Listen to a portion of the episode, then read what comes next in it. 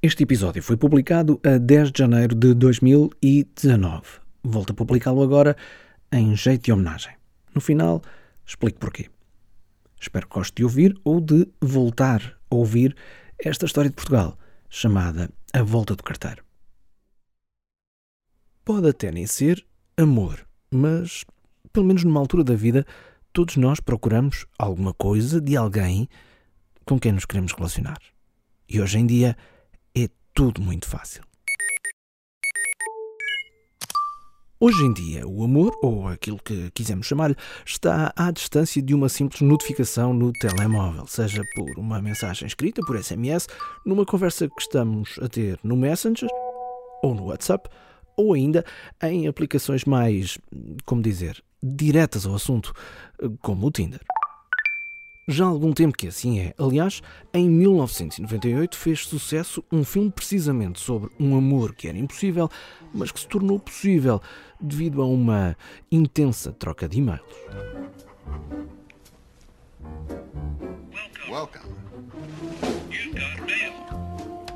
Mas não foi sempre assim. E esse é o tema de mais uma das histórias de Portugal, de saudade e outras coisas.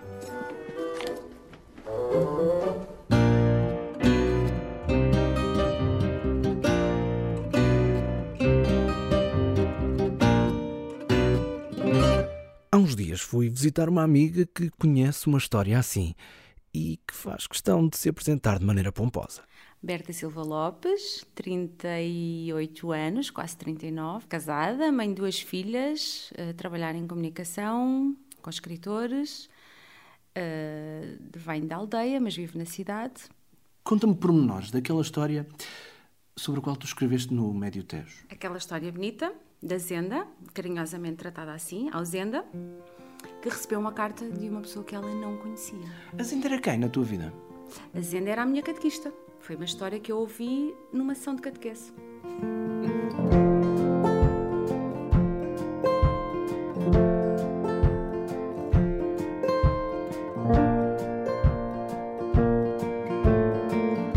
Então, a Zenda hum, era uma rapariga casadora, como se dizia naquela altura, uh, não tinha namorado. Eu tinha 17 anos nessa altura e nós vivíamos no campo e trabalhávamos no campo e isto aconteceu em novembro, no tempo de apanhar azeitona.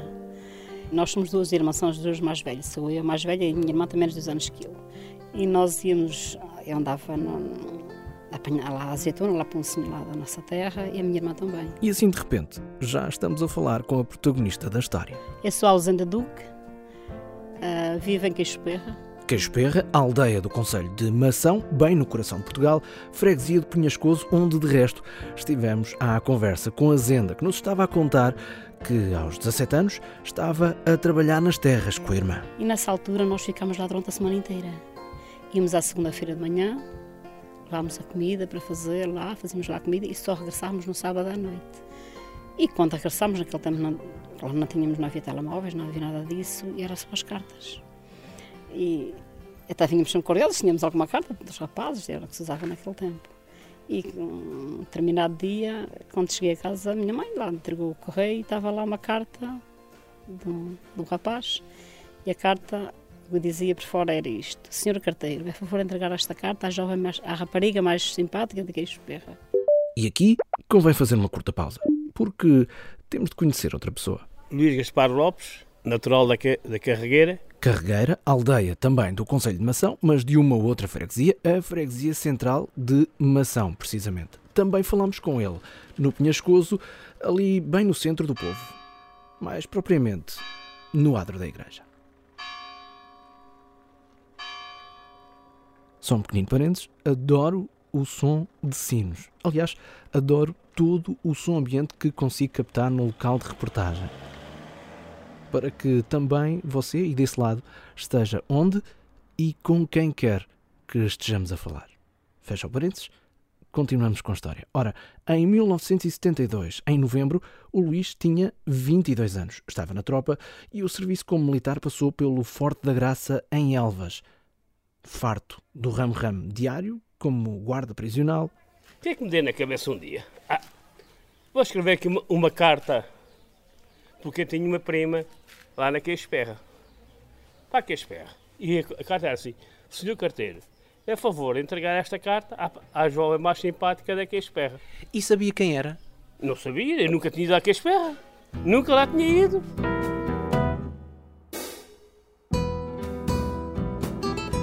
Então porquê a Queixperra? Só por causa de ter lá um familiar? Já estava mal, às às vezes ia lá com um rapaz amigo, ia lá, mas nunca conhecia, I- i- ia lá mais ele, vinha de Lisboa, passávamos por lá e vinha, e vinhas para a carregueira, pronto. Que Eu, eu trabalhei muitos anos em Lisboa, na construção civil, e foi assim. Eu abri a carta, li a carta, a minha irmã também leu, era para a rapariga mais simpática, tanto podia ser para mim como para ela. E passado um ou dois dias, eh, disse para a minha irmã, tu queres responder ao rapaz? E ela disse, não, responde tu se quiseres. Ela já andava a namorar o meu cunhado, o marido dela hoje. E estava à espera de alguma resposta? Eu, à, à partida não, mas, mas, mas ela depois respondeu-me. Ela respondeu-me. Portanto, alguém respondeu. Ela, ela respondeu. E eu depois respondi, eh, respondi ao rapaz, e ele era da Carregueira, que é uma aldeia aqui próxima, mas eu naquele- não conhecia, eu nunca tinha ido à Carregueira, eu não conhecia praticamente ninguém de lá. E não o conhecia ele. Não o conhecia ele, eu só conhecia uma senhora que tinha vindo da Carregueira, casar com um, um senhor da minha terra, e morava muito perto de mim, éramos muito amigas. Mas conheci- conhecia essa senhora e os irmãos dela, não conhecia mais ninguém. Não conhecia quando vi a carta, a carta vinha de, do Forte de Elvas, uma prisão. E eu quando vi a carta pensei, deve ser de algum preso. Foi a primeira coisa que me lembrei. Abri a carta e pronto, realmente não era. Ela estava na tropa e estava lá em serviço militar a guardar os presos. Passados uns dias eu escrevi, respondi ao rapaz e identifiquei-me na carta, mandei o nome. Ele depois respondeu-me e creio que nessa altura que ele já me pediu namoro. Porquê é que lhe propôs logo namoro? Epá, isto é assim, isto é a vida da, da- da- da juventude naquele tempo, que era tudo à base de cartas, agora é através da internet, através dos telemóveis, naquele tempo não havia nem telefones, que eu nem telefone tinha, na, na minha terra, agora na Casperra e na Carregueira só havia um telefone e era telefone público, não havia mais nada. Portanto, a, a impulsividade da juventude levou logo Sim. a pedir namoro à moça. Ah, bom, e ela disse, pronto, não estou interessado, porque à partida não, não te conheço, não sei quem és, e pronto. Foi tudo no princípio. Eu disse que não aceitava namorar com ele, porque nem sequer nos conhecíamos, e não conhecia nem ele nem mim. Se um dia nos encontrássemos, enfim, podia ser que acontecesse, mas naquela altura não. E depois escrevemos mais uma ou duas cartas, tudo sempre pouco. Eu volto a existir e escrevo outra carta. Um dele, talvez em junho, me disse que vinha cá na feira em Mação, na feira de julho, porque há uma feira anual em julho.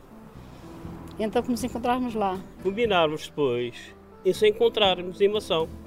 Naquele tempo acho que a ignorância que era tanta. Nós nem combinámos nem o sítio do encontro, nem a roupa que levávamos vestida, nem nada para nos encontrarmos. Ou seja, depois de uma primeira ousadia, de mandar uma carta para a moça mais simpática de uma terra onde não conhecia moça nenhuma pessoalmente, e depois de uma segunda ousadia de pedir-lhe namoro logo na carta seguinte, o Luís, como não há duas sem três, ainda se atreveu a marcar um encontro às cegas com alguém que nunca tinha visto e que nunca o tinha visto. Mas, esforçado como era, foi também por carta que tentou minimizar esse problema. Ele, numa carta que me escreveu, disse: dizia o nome dele, evidentemente, a altura, tanto quanto media a altura, quanto pesava, e como gostava de vestir, a cor dos olhos e a cor do cabelo. Sei que ele disse metro de altura, 1,70m, ou o que é que era aquilo, já não me lembro. Os quilos também já não sei. Cabelo castanho, lembro-me deles, cabelo castanho e olhos esverdeados, não sei que ele está com os olhos um bocadinho verde, falo assim cinzento. Como correu esse first blind date, como agora se diz, no tempo das internets? Ora, como correu esse primeiro encontro? Vamos saber já a seguir.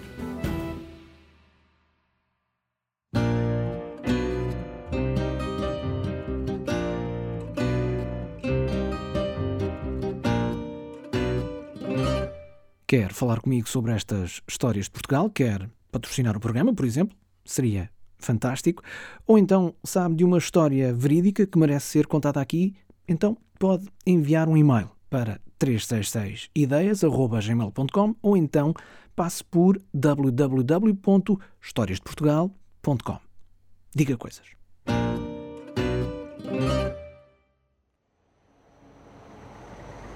Olha é verdade que se descreveu nas cartas que era para uh, a ausenda uh, o conhecer mais facilmente? Sim, sim, a, a, constituição da pessoa, mais ou menos, é, é de minhas aparências. Pronto. Ainda se lembra do que é que escreveu? Opa, isso agora, já não, isso é coisa que já não me lembro. E caso não se lembre, aí desse lado, eu sou Marco António. A voz que acabou de ouvir é de Luís Gaspar Lopes, que em 1972, com 22 anos, enviou uma carta sem destinatária certa. No envelope, escreveu apenas... Senhor carteiro, é favor entregar esta carta à, à jovem mais simpática da que espera. E a carta acabou nas mãos de Ausenda Duque, na altura com 17 aninhos que leu o que estava no envelope. Senhor carteiro, é favor entregar esta carta à jovem, mais, à rapariga mais simpática de queixo perra. E decidiu responder ao rapaz, com quem, uns meses depois, em julho de 73, combinou encontrar-se na feira anual de mação, mesmo sem nunca se terem visto antes. Um encontro às cegas, que, segundo os protagonistas, correu da seguinte maneira. Eu vou mais a tal meu primo que era irmã dessa tal minha prima na Casper. E eu pedi uma amiga minha que andasse comigo na feira porque me ia encontrar com um rapaz que nem conhecia. e ela aceitou. E ela dava lá mais umas raparigas da Casper. Naquele tempo fazia-se os balharicos nos bombeiros, no quartel dos bombeiros de Imação. E ela disse, deve ser aquele. Deve ser aquele. O outro eu conheço, que é a irmã da Maria Amélia. Portanto, o tio Avelino vem com o cunhado, o outro não conhece, deve ser ele deve ser aquele que ele anda mais alto. E assim foi. Vimos de frente, entretanto o tio Avelino lá disse, olha, é aquela, acho eu. Eles voltaram para trás, os outros, e então naquele tempo fazíamos baile, faziam, lá em Mação, ali tinha organizado, um baile no quartel dos bombeiros. Então, isto foi tudo assim por instinto, nós ali não conversámos nada. Eu voltei para trás, achei que era ele. Encontrávamos no bailarico. Espera lá. Está está a deixar de lado uma, uma, um pedacinho de informação muito importante, que é olhou para ele, achou que era ele. Sim, achou que era Não tinha a certeza, achou que era ele. Mas o que é que achou dele? Naquela altura não achei nada especial, pronto, achei que depois que íamos conversar. Mas não o achou nem bonito, nem feio, nem. Quer dizer, senti um pouco uma, uma, atração qualquer, porque estava à espera de me encontrar e vi que era ele, quer dizer, é uma coisa íntima que a gente não consegue explicar também. Isto não se consegue nem descrever com palavras, não é? Achei logo que era ele e pronto, voltei para trás para me encontrar lá no bailarico. Bailarico, fui dançar com ela. Ainda me lembro a roupa que levava vestida. Dança... Ah, então. levava uma saia azul escuro, godés, e uma blusa branca por cima. E naquele tempo pá, fazia, fazia um grande sucesso essa roupa assim. Fazia um figuraço. Se lembram bem disso, não é? Uma saia azul escuro, godés, até o joelho, uma blusa branca por cima. Se recordo-me seis dois. Achou bonita? Assim é bonito e pronto, para mim, para o meu modo, achava que era a pessoa ideal para, para, para, sermos felizes. Logo à primeira vista? Sim, sim. Já nem me lembro o que é que dissemos, mas muito pouco. Continuámos a conversar e pronto, e o namoro continua assim. Nem, e começou nem... logo ali o namoro? Sim, sim, nesse dia começou. A partir dali encontrámos, depois isto foi em julho. E como de certezinha já percebeu para onde isto vai, eu atalho um pouquinho na história. O casamento foi há. 43 anos, fez no dia 2 de agosto 43 anos. Quando olha para trás e pessoas como eu lhe lembram desta, desta história, de certeza percebe que é uma história invulgar. Sim, sim, sim, tenho consciência disso. Acho que não acontecem muitas coisas destas e eu estava longe de pensar que isto não ia acontecer. O meu marido ia surgir no meu caminho desta maneira. E é precisamente por isso que a minha amiga que ouviu no início do episódio, a Berta Silva Lopes, quis partilhar esta história com os leitores do Médio Tejo e também, ainda bem, conosco. Esta história também é bonita para mim, porque o carteiro mostra muita boa vontade. Ele recebe a carta, ele percebe que tem essa carta para entregar, que tem no sítio do destinatário apenas uma frase, que é para a rapariga mais simpática de Queixo Perra, e ele, o, o critério que usou foi o dele. Para mim, a rapariga mais simpática é esta, sendo que nós não sabemos se ele estava a pensar na Augusta ou na Ausenda. E, e o que é que se sabe desse carteiro, hoje em dia? Esse carteiro está vivo, é uma pessoa que ainda hoje é muito acarinhada na aldeia, na minha aldeia, na aldeia dele e ali à volta. Um, sempre foi uma pessoa muito disponível e esta é a prova, a entrega desta carta. Ele não a devolveu não deixou de entregar pelo facto de não ter um destinatário e está bem de saúde, felizmente. Quem é esse cartaz? É o Tonho, é assim que todos o conhecem.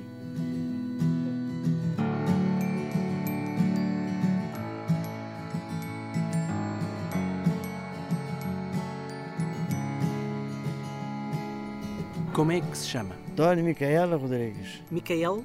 Ela, Micaela. É um nome muito invulgar. é? Todos diziam que era nome de mulher, mas eu, as mulheres, para mim, é só desagradáveis. Nem, nem queria mulheres. António Micaela Rodrigues. Pronto. É que- Nascida em Penhascoso, Conselho de Mação, Distrito de Santarém e Comarca de Abrantes. Quantos anos foi hum, carteiro? 30 e tal, ou o que é que foi, ou 40, ou o que é que foi. Reformei-me. Reformei no Ministério já qual foi o ano que já me reformei. Sei que foi há 20 e tal anos que eu me reformei. Não foi só carteiro por aqui. Não, não, não, não. Corri Fui para o Lantejo, fui para a Beira Baixa, fui para. É, olha, corri muito, pronto. Recebeu, ah, ou melhor, teve na sua mão cartas que não saberia nunca a quem entregar. Não, tá, tudo tinha nome, tudo chamava por nome. Porque eu não, não metia correr nenhum, em caixa nenhuma, debaixo de porta nenhuma, sem ter a certeza. Ah, espera lá. Eu estou a conversar consigo porque eu sei que um dia recebeu uma carta para entregar à moça mais simpática da Queixo Perra. Não tinha Ah, nome. Aí elas eram todas simpáticas para mim. Não Esta nada. carta foi por volta de 1973, 4. Pois, está bem, né? Lembra-se dessa carta ou não? Não sei. Não se lembra? Eu dava tantas cartas. Tenho uma boa notícia para si, porque ah, a carta que entregou, que não se lembra, ah, à pessoa que achou ser a moça mais simpática da Queixo Perra, Naquele tempo, agora não. naquele tempo, ahm, juntaram-se e ainda são casados mais de 40 anos depois. Eu já sei o que é que você está a falar. Esse, esse era da Casperra. Oh, ele, não era, não. ele não era da Casperra, mas casou para lá. Sim. Se é aquele, sim, aquela, aquela Ausanda, era a filha de A um, gente e dois somos muito amigos. de um senhor que até tinha uma, uma muito mulher.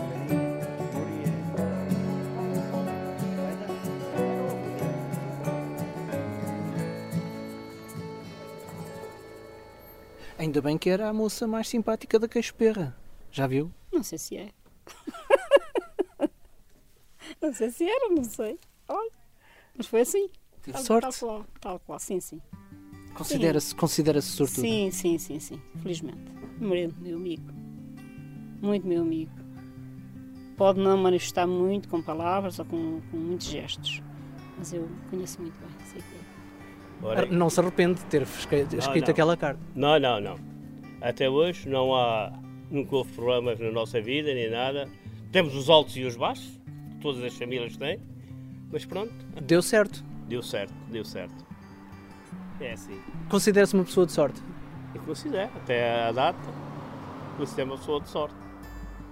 Com a família, por exemplo, com os filhos, com as noras e tudo, considero uma família de sorte. Tem a noção de que esta história é muito invulgar.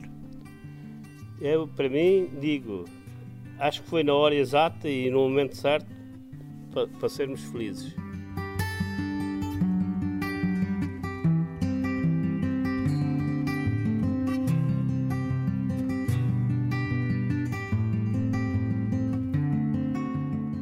Contar esta história incrível da Zenda do Luís e da carta que o António entregou há mais de 45 anos só foi possível com a ajuda da Berta Silva Lopes, que tão bem a contou primeiro numa crónica.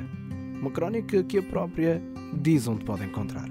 A crónica com a minha versão da história da Zenda, como foi contada por ela, está disponível em medioteste.net, crónicas e depois selecionando o meu nome, Berta Silva Lopes. Berta Silva Lopes. Muito bem. Obrigado. De nada. Não se preocupe, também deixamos um link para a crónica em historiasdeportugal.com, onde vai poder conhecer os protagonistas desta história e ainda vai encontrar o nosso endereço postal para nos mandar a sua carta. Sim, uma carta a nós. E pode escrever sobre o assunto que quiser. O tema oficial do programa é o Fado do Sonho, da Pensão Flor. A ideia para o início deste episódio foi da minha querida amiga Maria Marujo. É uma jornalista que é uma fantástica contadora de histórias. E pela primeira vez digo-lhe que as histórias de Portugal, de saudade e outras coisas são uma produção 366 ideias, em parceria com o público, porque o público fica no ouvido. Tal como esperamos que estas histórias também fiquem.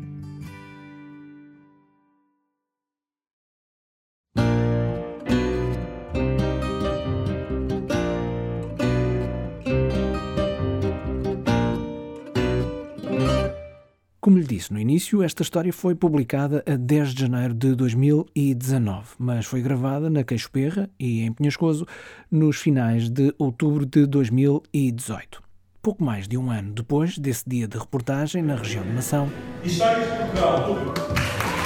as histórias de Portugal conquistaram o prémio de podcast do ano de 2019 na categoria de Sociedade e no agradecimento falei de duas pessoas. Ausente Duque e Luís Gaspar Lopes. É, Eu tive o privilégio de contar a história deles. É uma história de amor de um senhor que escreveu uma carta para uma terra, enviou, e eh, dizia que era para a moça mais simpática daquela terra. Ele não sabia quem era, mas alguém respondeu e hoje estão casados há mais de 40 anos. É este tipo de histórias que eu conto nos Histórias de Portugal, eu tenho o privilégio de contar e destaquei estas duas pessoas porquê? Porque lhes vou dedicar este, este prémio. O Luís eh, teve um gravíssimo problema de saúde e eu tenho o privilégio de ter podido contar esta história a tempo de honrar a memória e a história e é isso que eu quero fazer sempre nos Histórias de Portugal. Não quero...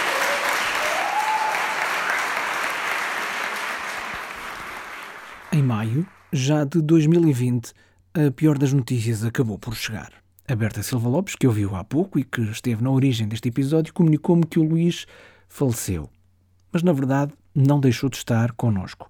A memória dele vive em quem viveu e conviveu com ele e está também nas palavras escritas na crónica pela Berta e ainda neste episódio.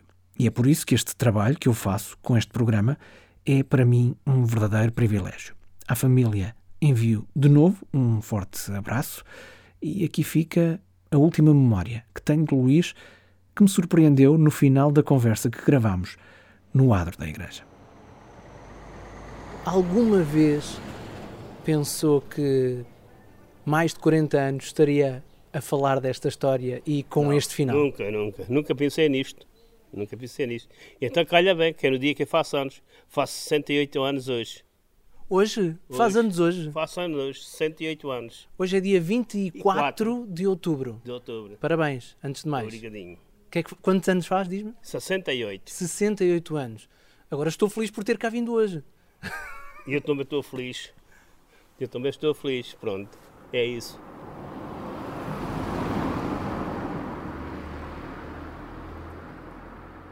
Abraço, Luís. Obrigado.